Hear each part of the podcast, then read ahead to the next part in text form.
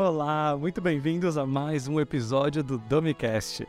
O meu nome é Mário Dominovski e aqui a gente conversa sobre comunicação, inteligência emocional e também trocamos ideias. Esse é o episódio de número 5 e hoje o nosso tema, como você já deve ter visto, é sobre perfeccionismo. Será que isso me atrapalha? Será que isso é bom? Será que isso realmente é uma qualidade? Ou melhor, um defeito, ser perfeccionista? Falaremos tudo sobre isso, talvez não tudo sobre isso, mas eu quero emitir a minha opinião e trazer um pouquinho de reflexão para a vida de vocês.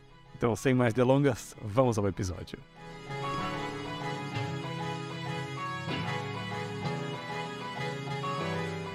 Esse episódio surgiu porque eu acabei de sair do encontro que eu tenho no Clube do Livro com os alunos.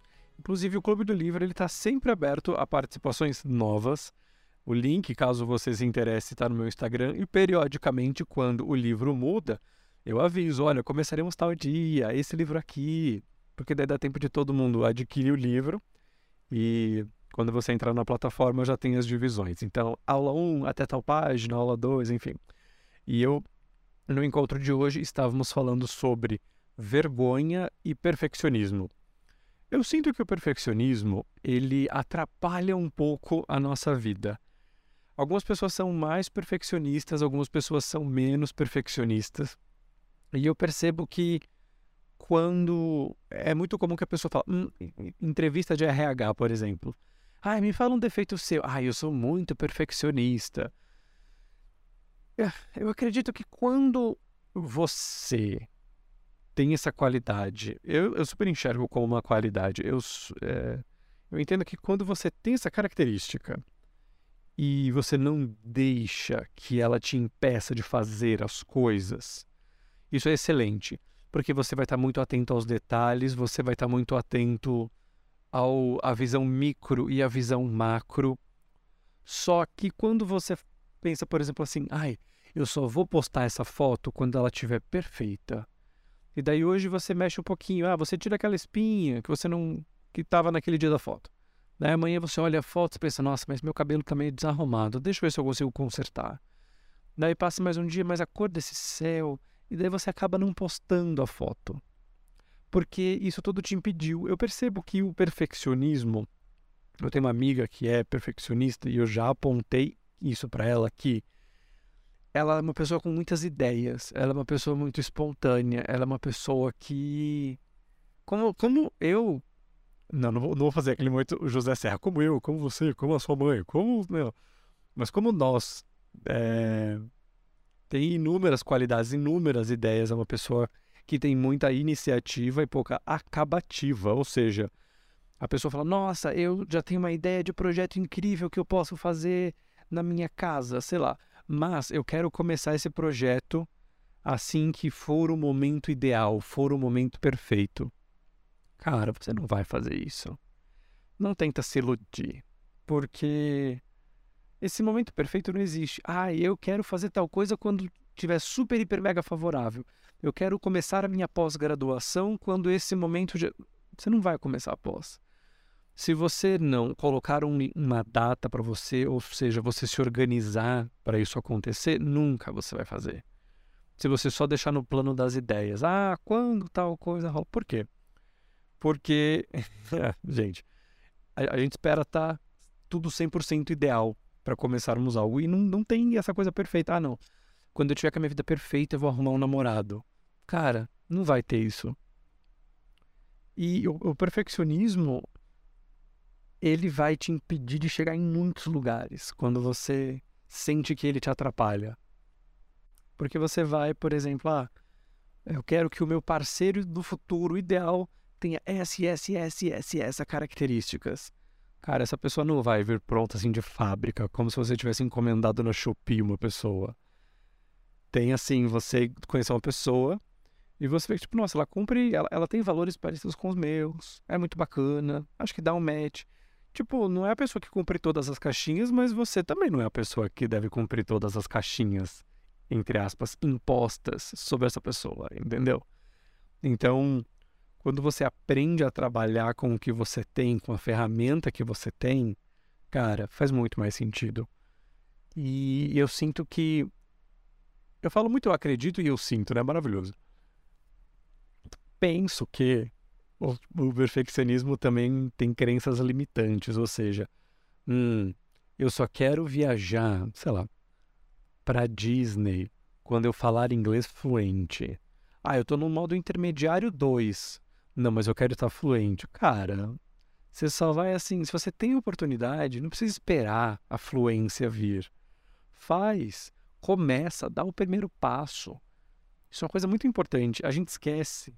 A, a gente olha aquela grande escadaria de tá, a minha meta é chegar naquele ponto, lá em cima da escadaria.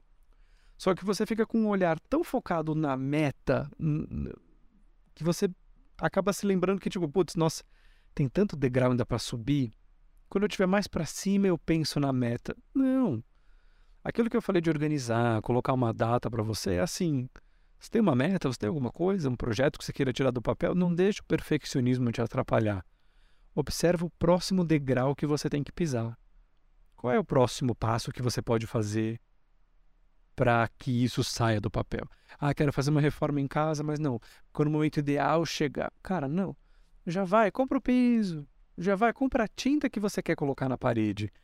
Porque quando você começa já a fazer uma ação caminhar em direção ao destino que você quer chegar, as coisas naturalmente vão acontecendo. Elas começam a se desenrolar, parece meio mágico assim.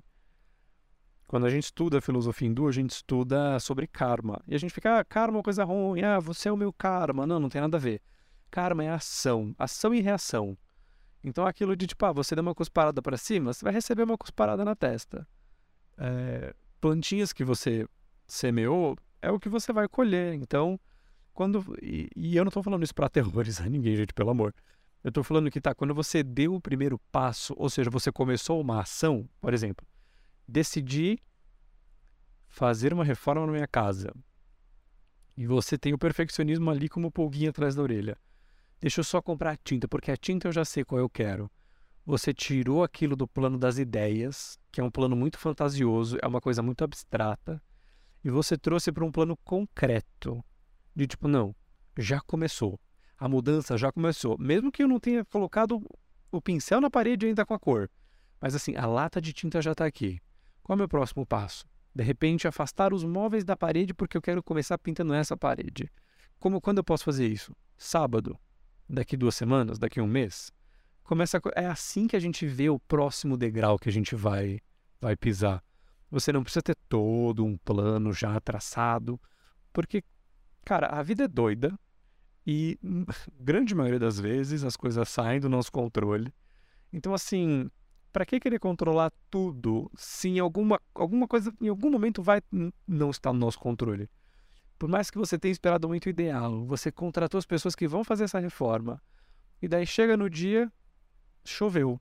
Putz, o pedreiro não consegue trabalhar com chuva. Ah, todo o seu cronograma milimetricamente pensado já saiu. Do, do, do, do parâmetro já saiu, bagunçou. E daí a gente faz o que? A gente estressa. Porque, meu Deus, já estamos um dia atrasado, meu Deus, quanto isso vai custar lá na frente? Será que. Ou, por exemplo, quando não depende só de você, contratei uma pessoa para fazer um serviço, a pessoa não apareceu, a pessoa teve dor de barriga. Cara, não tenta controlar tudo. Eu sinto que assim a gente aprende a viver, tipo, tá, isso está no meu controle, isso não está no meu controle a vida fica muito mais saudável e gostosa também de ser vivida, sabe? Também tem o lado da moeda de que, geral, não geralmente, não, não, eu tô tentando mudar isso de generalizar. Algumas pessoas, quando são perfeccionistas, elas também às vezes trazem um sentimento de culpa. Eu fiz tudo que estava ao meu alcance e mesmo assim não saiu do jeito que eu imaginava. E aí? Meu Deus, onde eu errei? O que parte do processo eu não consegui prever? E daí, tipo, existe uma coisa que é você aprender com o erro, e maravilhoso, é assim que a gente evolui e cresce. Só que quando aquela culpa fica martelando em você para sempre, porque, tipo, nossa, mas eu calculei tudo, e ainda assim esse, isso não aconteceu.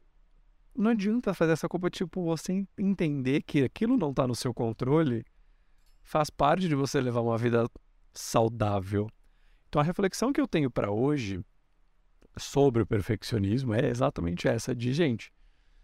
Uh, veja se não está atrapalhando a sua vida a característica perfeccionista e veja se esse sentimento de culpa, caso você tenha por ser perfeccionista até demais, também é, é um momento muito de autoflagelo. Né? Você pega o chicote e você tipo, acaba com você, meu Deus, é, eu não merecia esse trabalho, porque olha, eu errei 2% nesse projeto. Não, não entra, não entra nessa pira que não vale, não vale a pena. E acho que foi um tema muito pertinente. No clube do livro que a gente conversou, foi tipo esses foram os insights que eu tive e achei que valeria compartilhar com vocês aqui. Muito bem, estamos chegando ao fim de mais um Domicast. Uma coisa que eu gosto é que aqui no podcast, conforme a gente dá pano pra manga, a gente vai falando, então alguns episódios vão ser mais curtos, outros episódios serão um pouquinho mais longos. E caso você tenha sugestão de temas, eu sou uma pessoa extremamente aberta a conversar com vocês. Eu quero que você entre no meu Instagram e mande uma mensagem. Manda tipo, Mário, tive uma ideia para o podcast, o que, que você acha de falar de tal tema? Eu já recebo várias DMs assim e eu adoro, eu sempre respondo todo mundo. Às vezes pode demorar um pouquinho, dependendo da quantidade de mensagens, mas você vai sempre ter o meu carinho, certo? Então eu fico por aqui, o meu nome é Mário Dominalves, que esse é o, pod, o, o podcast ótimo, o Domicast. Nos vemos na nossa próxima semana. Um super beijo e fique bem!